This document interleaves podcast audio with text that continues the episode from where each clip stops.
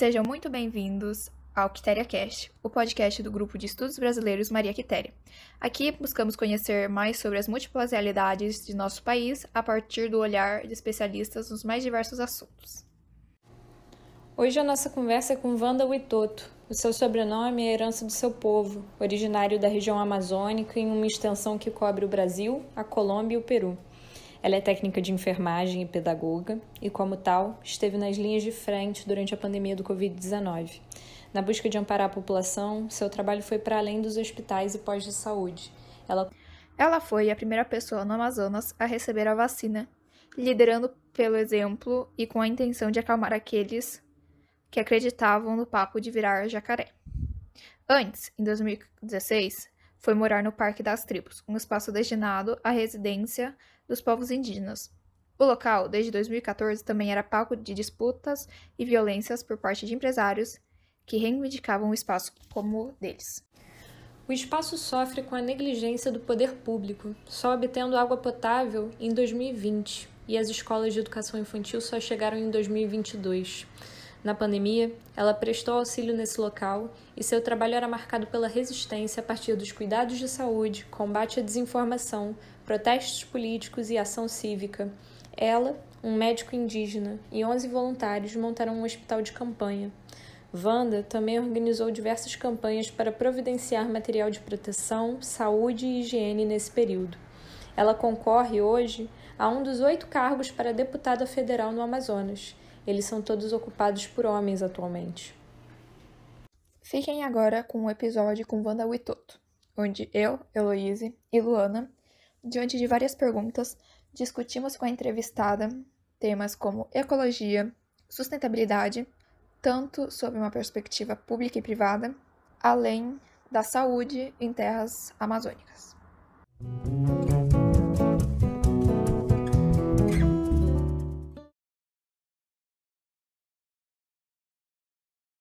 Muito bem-vinda, muito obrigada pela disponibilidade e estamos muito animados para poder trocar aqui um, um, conhecimento que vem, vem de uma resistência muito importante do que precisa existir e precisa ser visualizado para um Brasil múltiplo, né? para os vários Brasis e que infelizmente esse diálogo ainda está muito separado. Então, nesse, nesse exercício de buscar juntar as pessoas, é, a gente te agradece imensamente pela sua presença. Exatamente. Todos nós do Maria Quitéria e especialmente nossos ouvintes ficamos muito felizes é, por ter aceitado o convite. E ao pesquisar sobre a sua vida, é impossível não perceber uma profunda dedicação aos direitos civis sobre a perspectiva indígena, a saúde e a política sustentável. Você poderia contar um pouco mais para a gente sobre as suas motivações e valores para atuar e tornar-se uma voz nessa, nessas causas? Nós temos uma vivência enquanto mulheres indígenas, enquanto povos indígenas, que desde criança nos faz é, fazer uma caminhada muito difícil. É, enquanto criança indígena, a gente tem uma luta que vem dos nossos avós, que vem dos nossos pais, porque essa luta não começa na minha geração.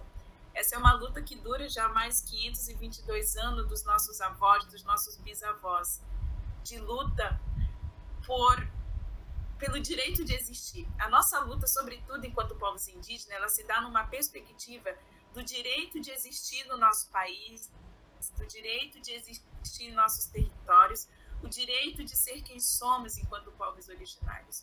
E essa luta que dura tanto tempo, são mais de cinco séculos, né, por conta de toda uma violência que historicamente é reproduzida pelos, pelo Estado sobre nossos corpos, sobre os nossos direitos, sobre nossas vidas, sobre nossos territórios, faz com que a cada geração essas pessoas elas elas lutem todos os dias para que direitos mínimos existenciais sejam efetivados para nós. Né? Hoje nós vivemos em pleno século 21 e ainda a luta desses povos é pelo território, porque o território para os nossos povos significa o direito de existir essa cultura viva, um modo de viver, um modo de pensar que se relaciona diretamente com esse território, com esse rio, com a floresta, tudo que nos cerca. Então, diante dessas vivências, eu, enquanto uma mulher Witoto, por exemplo, que há mais de 100 anos vivenciou o silenciamento é, por medo, pela perseguição que os Witotos sofreram no, na Colômbia, no rio Putumayo, em La Chorreira, que é o território ancestral do povo Witoto, da minha bisa, da minha avó, que chega fugida para o Brasil. E aqui, numa forma de sobrevivência, eles foram silenciados, sua língua foi silenciada, a sua cultura foi retirada de seus corpos, de seu ver. Porque aqui o meu povo, se eles continuassem dizendo que era o Itoto, continuassem falando a sua língua, eles eram assassinados, eles eram afogados no rio e mortos. Então, por conta disso, o meu povo, a minha avó, a geração da minha avó, a geração do meu pai, ficou muito tempo em silêncio. E eu cresço nessa invisibilidade, não podendo dizer que eu era o Itoto. E essa compreensão, esse questionamento de questionar por que essas violências que a minha avó vivenciou se dá aos 27 anos, a partir do momento que nós temos acesso à universidade.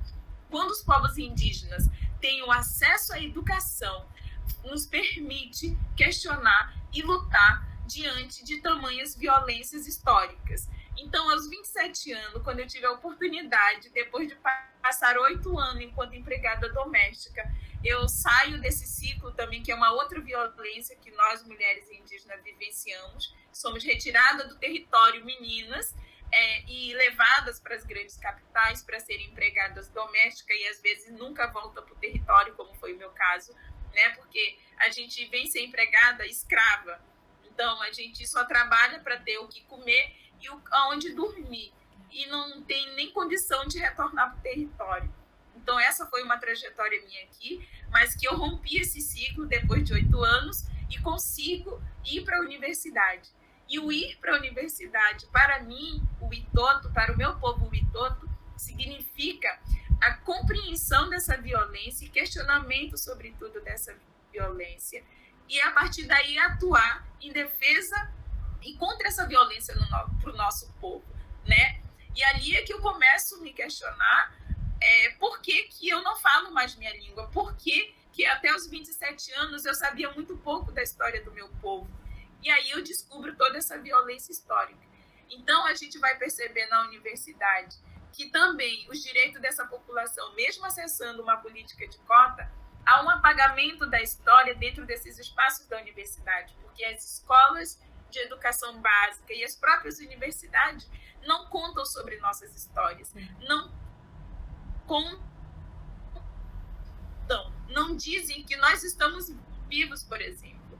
As literaturas, a partir de uma visão do colonizador, que diz lá que aqui havia, havia, povo, havia índios, na verdade, que é um termo ainda é, arcaico. Isso sim é uma ideia arcaica, né? porque nós nunca nos consideramos índios, é, até porque é um conceito colonizador que invisibilizou a diversidade, a pluralidade a, a, da cultura dos povos indígenas, porque quando se pensa índio, parece que você está falando de uma única cultura. E nós somos mais de 300 povos, povos hoje.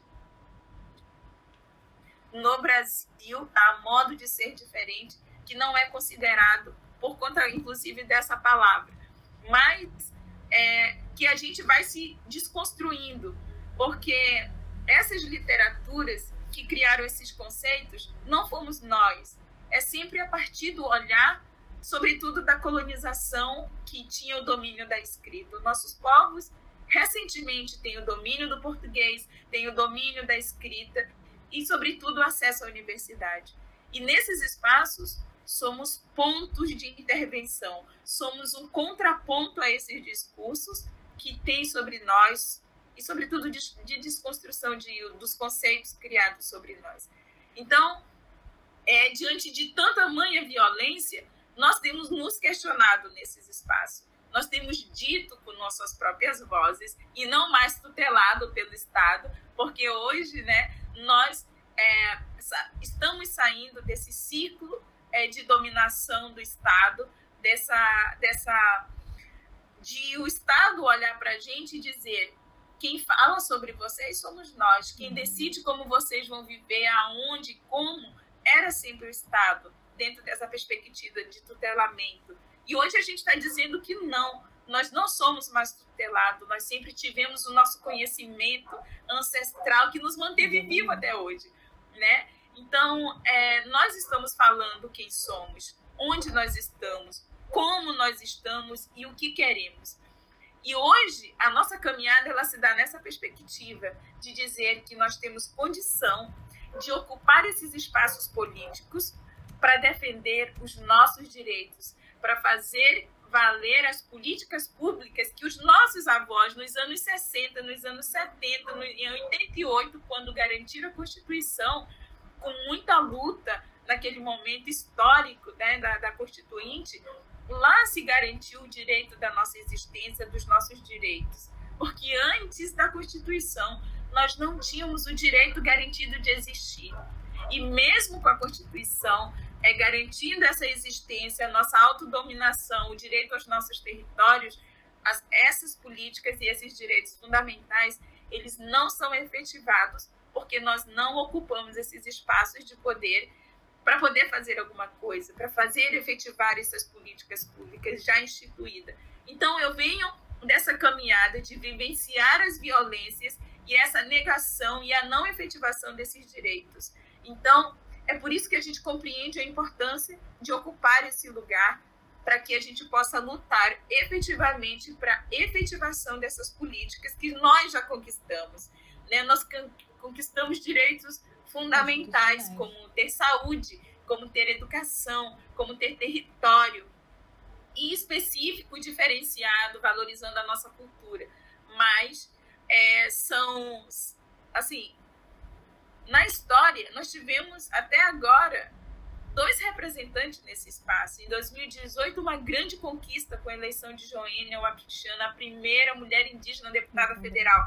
Isso abre um caminho na história e é por isso que nós estamos aqui, porque ela foi uma lança é, no Congresso Nacional que nos fortaleceu enquanto mulheres indígenas e que nos faz acreditar que é possível sim eleger mulheres indígenas competentes que vão contribuir para uma mudança na estrutura política desse país e, sobretudo, na garantia e defesa dos direitos da população indígena, que hoje, nesse governo, foi extremamente fragilizado e nossos territórios, sobretudo, estão extremamente ameaçados.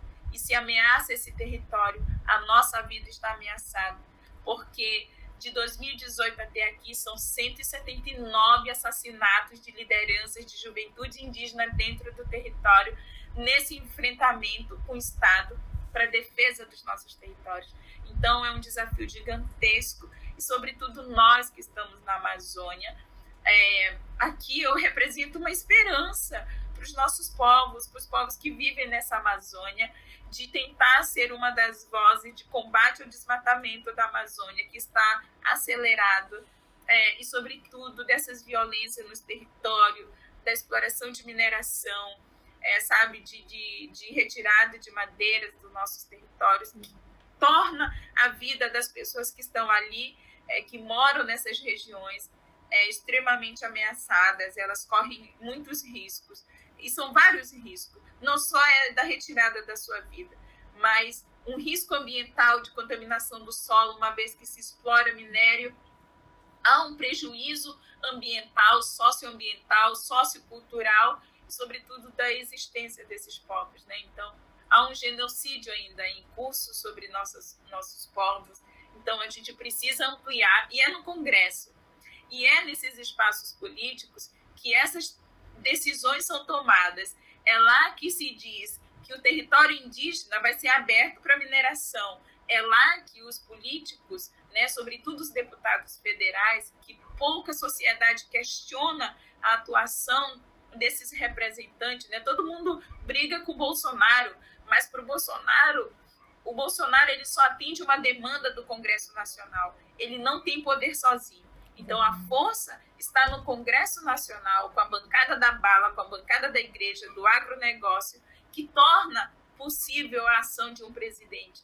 Então, a gente tem que olhar para o Congresso, a gente precisa é, reformular, a gente precisa é, tirar essas pessoas que têm atacado esses direitos fundamentais da população indígena, do direito da floresta existir, do direito é, de um rio existir. Então, é, nessa perspectiva que nós estamos fazendo essa caminhada, diante de toda uma vivência que nós, nós no nosso dia a dia temos. Né? Então, faz com que mulheres no Brasil inteiro se coloquem nesse mais um desafio, porque é um desafio gigantesco a mulher na política, é uma violência gigante. Então, é um espaço constituído por homens para homens sem a presença das mulheres.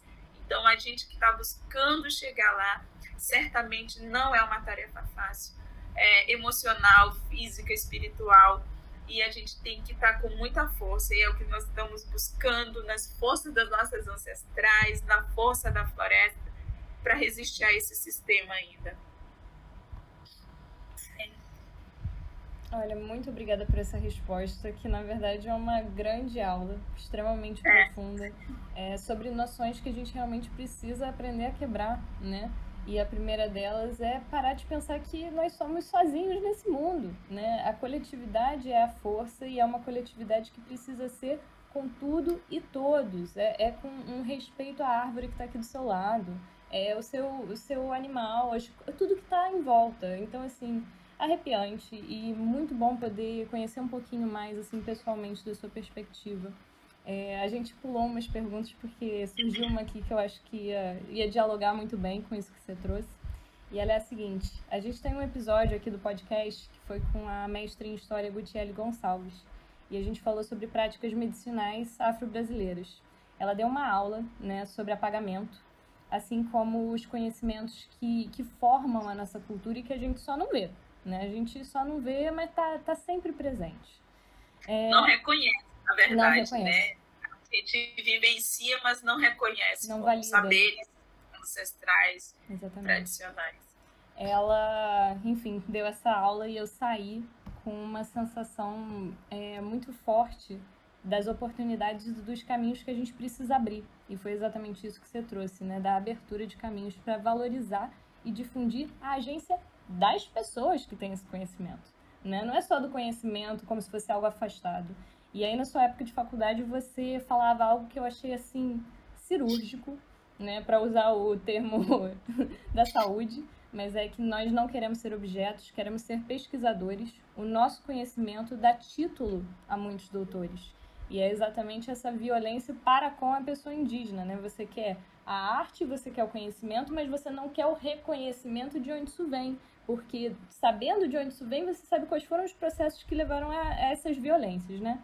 Enfim, dito isso, a pergunta é a seguinte: na sua vivência, por quais lugares que a gente pode e deve começar a fazer esse trabalho de abertura de caminhos, para a gente poder conectar esses vários Brasis em uma luta pela coletividade? Nós, é, primeiro, reconhecer a existência desses povos, né? o quanto é necessário a gente buscar conhecer é, como é que vivem esses povos hoje. Porque na, na, na, numa perspectiva brasileira, nós não existimos mais. É por isso um preconceito e é por isso a negação quando uma mulher como eu, como Samela, como tantas outras mulheres nesse país que têm se colocado suas vozes, suas lutas, ainda são apagadas, ainda são silenciadas, ainda não são reconhecidas, são questionadas por estar na universidade, são questionadas por estarem ocupando os espaços, porque estamos na cidade, ou porque estamos na universidade, ou porque usamos celulares.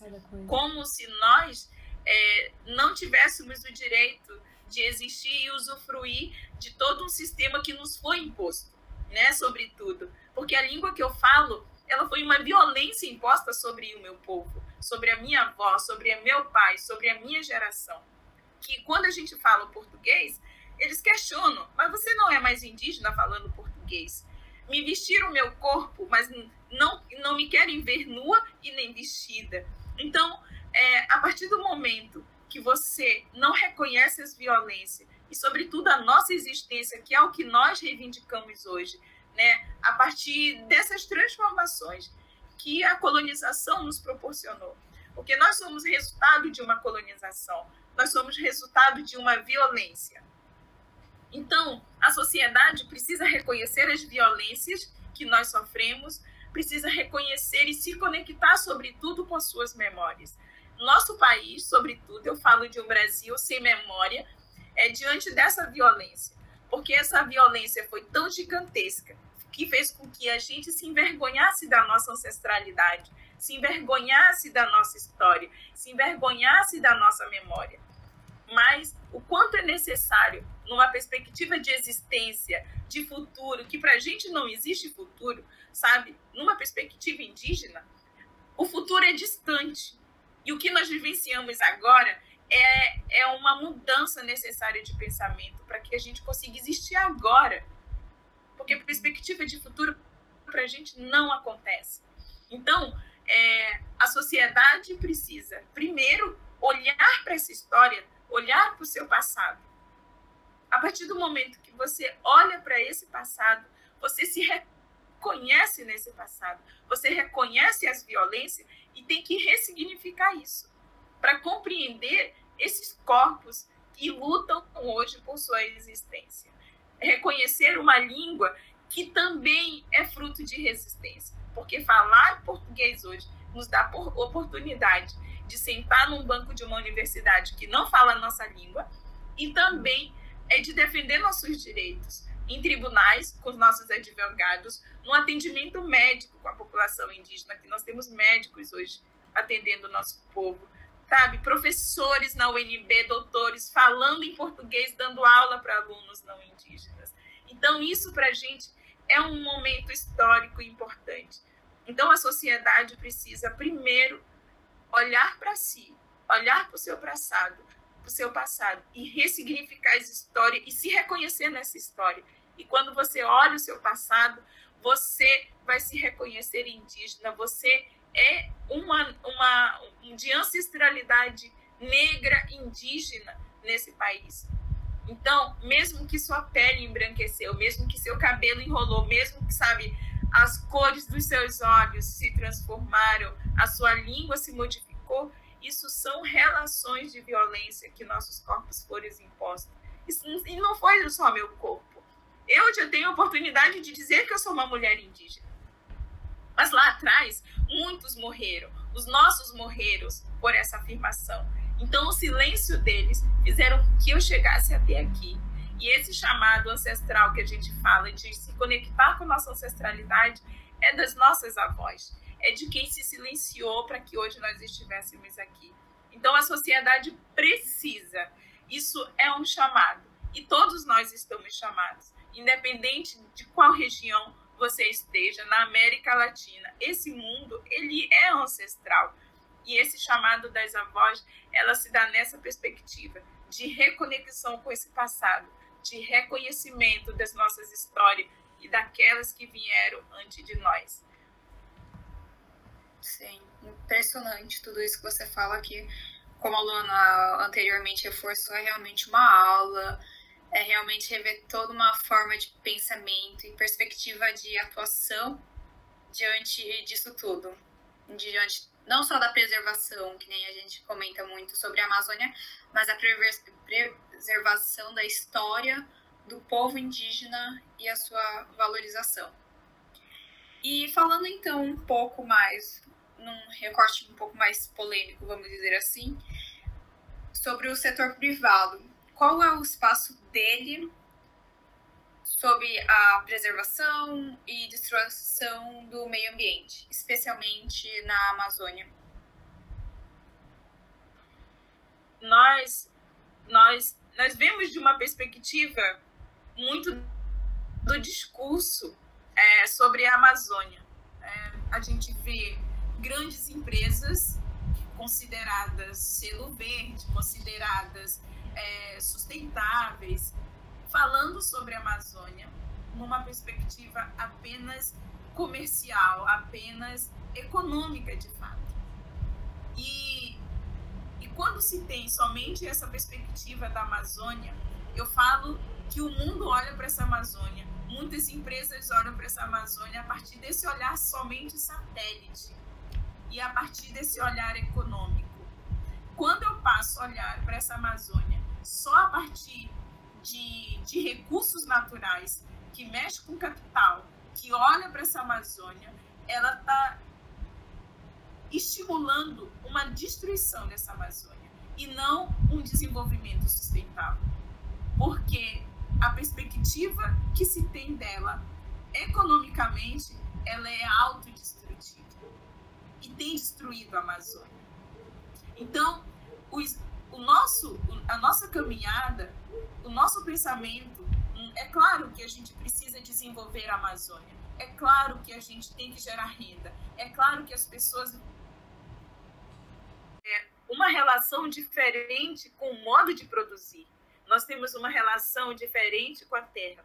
E nós reivindicamos para muitas empresas esse respeito é, diante desse desenvolvimento, né? Não basta usar somente esses conceitos sustentáveis, mas na prática é uma empresa que extremamente polui, que não tem nenhum comprometimento com os povos da região, que não direciona nenhum benefício para o seu entorno, é, na questão social, na questão ambiental, sobretudo, que é uma preocupação para esse desenvolvimento. Então, as pessoas é, usam de estratégias comerciais com alguns conceitos sustentáveis, com selo verde, para marginalizar toda uma, uma devastação que é produzida por grandes empresas que não têm comprometimento.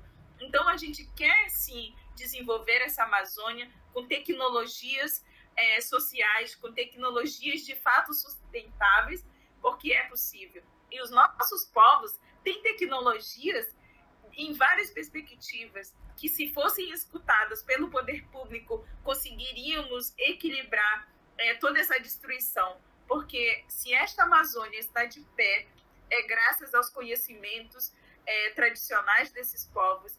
Essa Amazônia ela existe que garante um equilíbrio de 85% do planeta, né? As mudanças climáticas estão aí e a Amazônia é um ponto estratégico para a existência do planeta.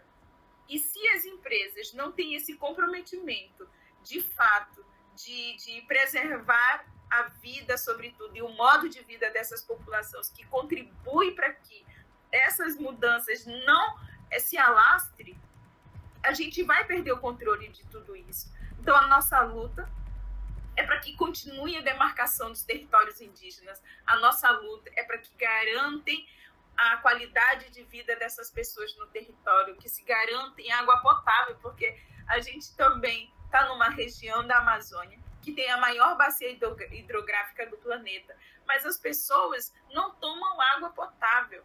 As pessoas não têm acesso à água potável, que é um direito universal. Ter água potável, ter acesso à água é um direito universal. E muito dos nossos povos é um dos maiores problemas de saúde pública é não ter é, acesso à água. E a água que eles tomam, geralmente, elas são sujas, são direto do rio, é, que as cidades, né, que as indústrias colocam seus dejetos tudo para o rio, e quem vive às margens do rio é que consome essa água não tratada. Então, as empresas elas têm que ter responsabilidade para se desenvolverem nesta Amazônia também, sobretudo nessa perspectiva humana, porque somos nós, são as pessoas que são afetadas, sobretudo, né? E aí vai levando para a floresta, para a terra, para o solo, para o próprio rio, para os peixes que alimentam esses povos. Então é uma cadeia conectada. E nós pensamos dessa forma.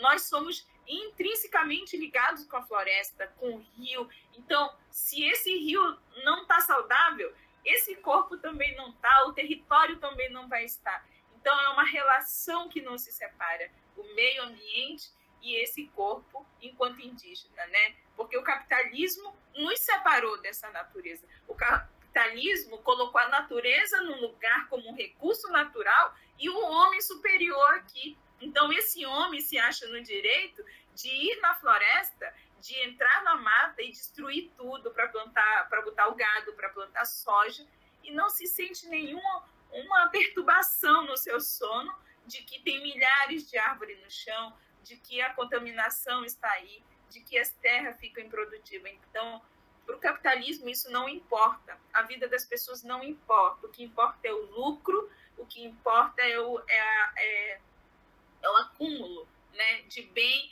e ainda sem dividir que nós hoje estamos abaixo da linha da pobreza de novo. O Brasil entra na rota de fome de novo.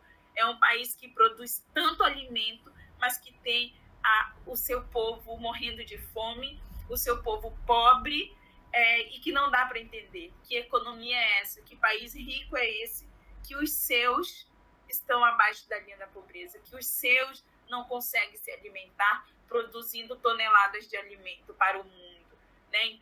Isso é muito cruel com os nossos povos, isso é muito desumano. E a gente quer poder pensar em estratégias é, que colaborem para um desenvolvimento humano é, desta Amazônia. Um desenvolvimento que mantenha a floresta e a vida dos povos que vivem na floresta. É, você falou até um pouco disso agora, e eu fico.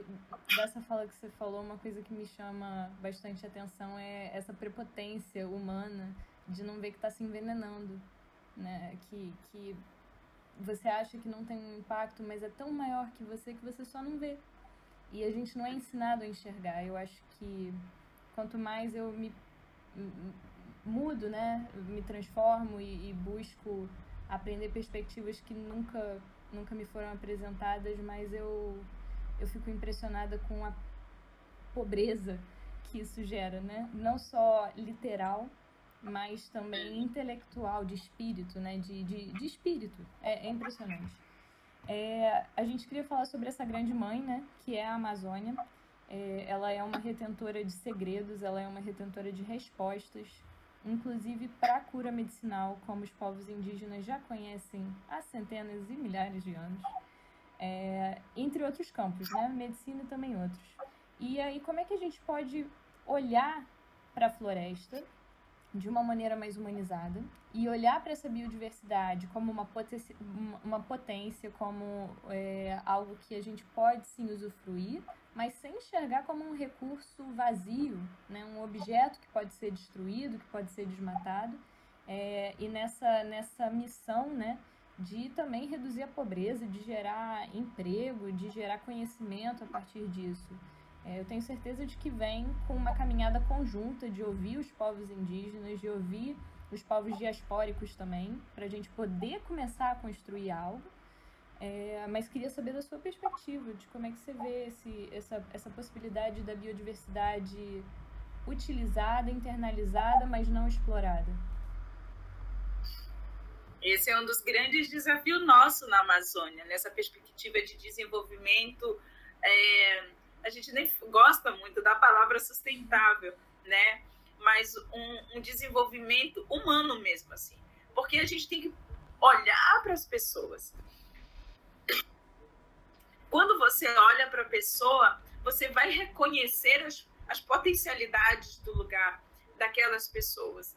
Por exemplo, nós temos ah, uma potência dentro da floresta, econômica, no sentido de olhar para esses recursos que tem dentro dela, a partir das, das plantas medicinais, a partir das frutas, a partir de tudo que ela nos apresenta é, que, que pode gerar renda através dessa bioeconomia que as pessoas chamam, né? Então, a Amazônia tem um potencial gigantesco é, de bioeconomia que não é vista, por exemplo. Nós temos aqui o polo industrial de Manaus como única ferramenta de geração de renda é, e de geração de, de empregos e tudo mais para a Amazônia.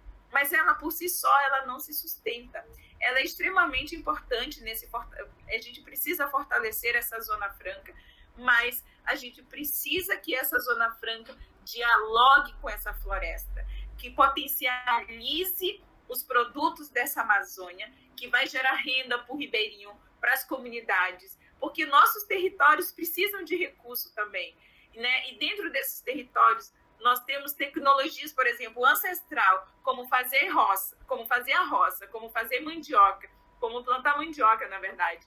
como fazer beiju, como tirar o tucupi, que é uma das coisas mais consumidas hoje no Brasil, e está dentro de uma rota gastronômica de alta culinária, mas que tipo não é não é uma referência das comunidades indígenas, é terceirizado. Não há essa valorização daquele indígena que extrai lá. Tipo, o grande produtor compra lá, mas aquela pessoa não tem nenhuma estrutura.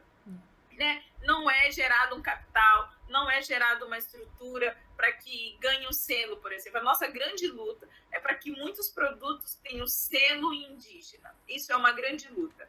Por exemplo, o açaí. O açaí ganhou o mundo. É da Amazônia, mas não tem, é um lugar que não é dos povos daqui. O cupuaçu, eu fiquei sabendo que até patenteado pelo Japão, sabe Deus por onde. Nem é nossa fruta. Então, assim, uns absurdos que se a gente consegue olhar a, nessa perspectiva econômica para esses produtos, a valorização das pessoas que fazem a roça, que produzem é, e cria selos, por exemplo, da Amazônia, de territórios indígenas, valor comercial isso tem. Você da Amazônia, e sobretudo por manter essa floresta de pé e a vida dessas pessoas preservadas. Então, a gente tem muita condição, se os governantes é, direcionassem recurso para potencializar essas economias é, de bases comunitárias, de territórios que preservam. A gente tem muito potencial para isso. E a gente está nessa perspectiva de estudar e conhecer também é, como construir isso a partir desses saberes e o Estado.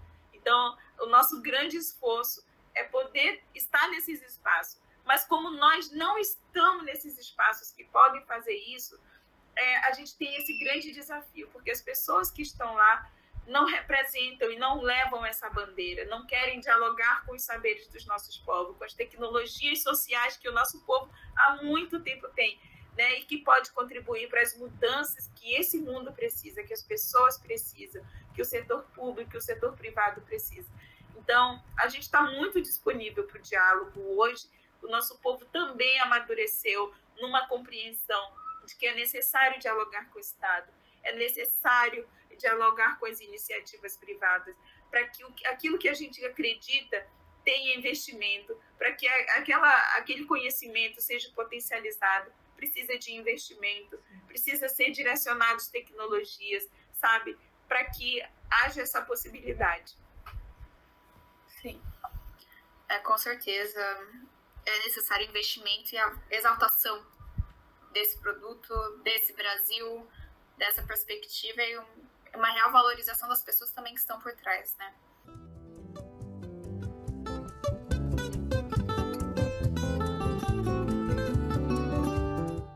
Gente sabe, no meio da comunicação e das redes sociais e de tudo isso, ocorrem muitas fake news relativas à saúde, políticas sustentáveis e é, vivências indígenas.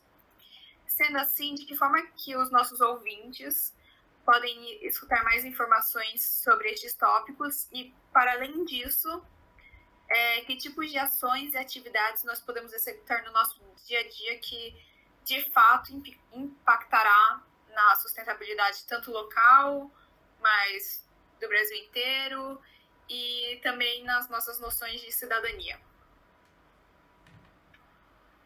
Bom, essa é uma pergunta importante, porque Hoje nós temos grandes referências indígenas, é, com literaturas indígenas, com pensamentos indígenas, com reflexões indígenas escritas em papéis, não só mais nas pedras, né? Não só nos, nos, nos símbolos que os nossos povos, que é uma linguagem do nosso povo, e não só a oralidade também, mas em documentos, que é importante para a sociedade é, e, sobretudo, as nossas redes sociais mesmo. Hoje, as redes sociais têm sido uma das ferramentas mais potentes na comunicação da luta dos nossos povos e na ampliação das nossas vozes enquanto indígenas. Né? Como eu, eu falei inicialmente, havia uma tutela do nosso modo de pensar, havia uma tutela nas decisões é, feitas pelo Estado sobre o nosso modo de ser, viver e decidir as coisas por nós. Mas hoje, as redes sociais, elas nos potencializam ecoar nossas vozes para além dos nossos territórios. Então, isso tem sido para a gente algo muito importante nessa luta de denúncias, porque é isso. Existem várias notícias, vários conceitos e preconceitos sobre quem somos, mas nós estamos nas redes sociais com os nossos perfis, nossas lideranças, nossas organizações, que permite as pessoas buscarem direto na fonte informações importantes.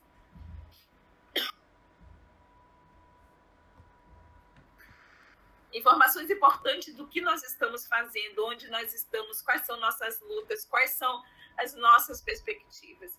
Então, esse é um convite também para as pessoas lerem literaturas, acompanhar os perfis indígenas nas redes sociais, no Twitter, no Instagram, no Facebook. Vou até interromper para perguntar se tem alguma recomendação de leitura para o nosso, nosso público, ou às vezes de algum documentário.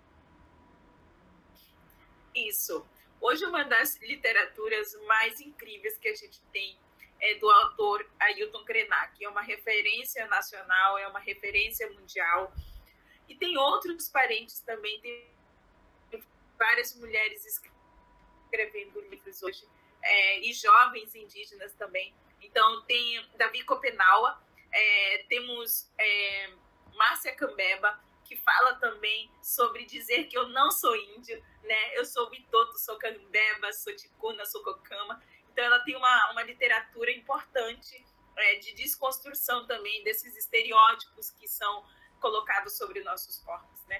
Então, é, é muito importante buscar essas literaturas indígenas para esse abrir de mente e, e sobretudo, é, ler esses povos, ler os seus corpos, ler suas culturas, ler seu modo de vida e de pensar, que certamente vai contribuir muito para um pensamento mais coletivo, para o bem viver coletivo, porque essa é a luta dos nossos povos. A nossa luta, quando nós lutamos pelo direito ao território, à floresta, ao rio, é um bem coletivo que a gente luta. Né? As nossas defesas nunca foram só para nossa existência, porque historicamente e cientificamente falando, que a ciência já provou isso, que nós colaboramos, que nós é, cumprimos uma missão muito árdua de nos colocar é, nessa defesa do meio ambiente para o equilíbrio de um planeta. Então, isso é uma luta ancestral dos nossos povos que a ciência hoje reconhece que os territórios indígenas, que a Amazônia, ah, os territórios que estão sobre o cuidado dos nossos povos, porque a gente fala que a terra não é nossa, né? Porque a gente não não tem isso como um bem, mas como sendo pertencente dela. Então, é um bem que a gente cuida, é um bem para a humanidade.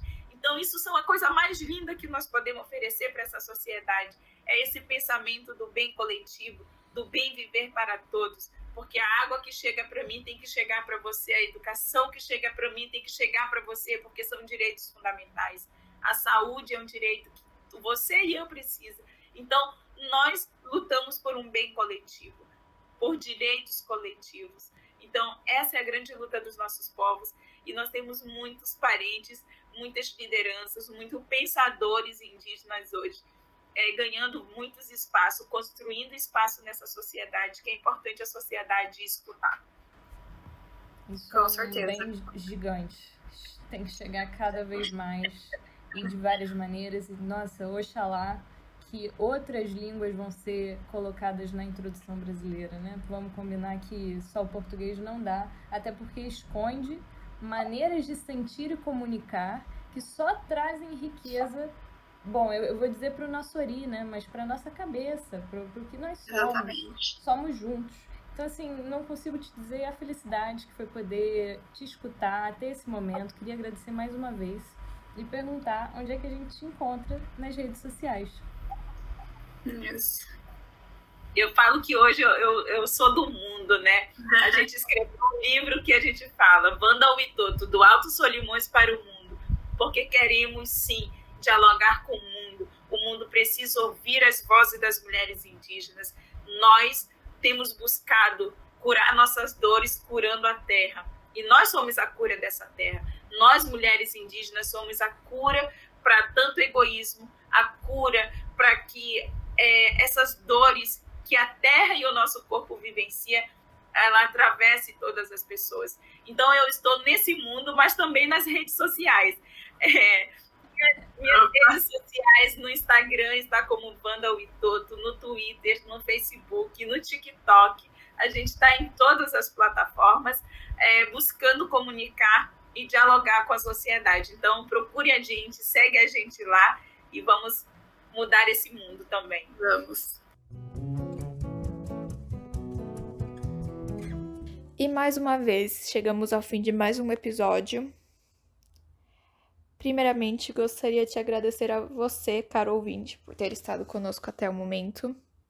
Mais um obrigada à Wanda por toda a entrevista e tempo disponibilizado. Além disso, gostaria de convidar a todos a divulgar este conteúdo com amigos e a família. E também gostaria de convidar a todos a compartilhar o link da nossa vaquinha online pois somos um grupo independente, não temos patrocinadores que custeiam nossos eventos e projetos.